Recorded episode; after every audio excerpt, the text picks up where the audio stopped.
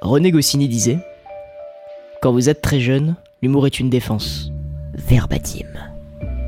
Par la suite, il peut devenir une arme.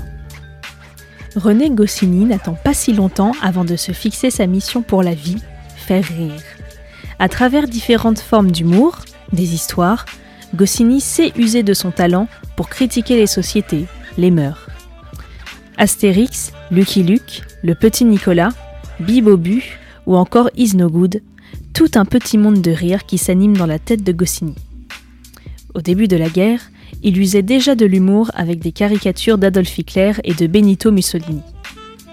Aujourd'hui, on revoit à travers la statue à son effigie le grand enfant joyeux qu'il n'a jamais cessé d'être. QCM Radio. Souvent et de plus en plus, la question plane. Peut-on rire de tout? Après avoir déjà traversé quelques centaines d'années, l'humour a pu connaître ses hauts et ses bas. Si des salles entières peuvent se tordre de rire, des assemblées ont aussi pu condamner les différentes formes d'humour.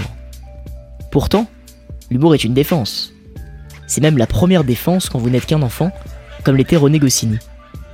Il ne dépassait pas le maître trans qu'il voyait déjà de ses yeux, son père alcoolique battre sa mère soir après soir.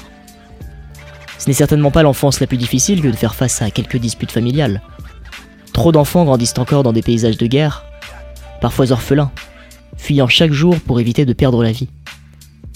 Alors, pour faire face au désastre, la meilleure porte de sortie, c'est bien le rire. Car le rire est universel. Il sait rassembler les individus plus que tout le reste mais surtout il sait faire esquisser un sourire sur le petit visage d'un enfant naïf, attristé et apeuré par les plus durs aspects de la vie. Goscinny se moquait de cette France et de ses vieilles valeurs gauloises, à travers les irréductibles et inséparables Astérix et Obélix, qui bien souvent abusaient un peu trop de la potion avant d'aller combattre leurs ennemis romains. C'est alors qu'en rendant la réalité plus rose, plus amusante ou plus ridicule, l'humour peut devenir une arme. Il vous suffit de feuilleter les pages de l'histoire pour comprendre que les deux plus grandes menaces de l'humour sont la guerre et la politique.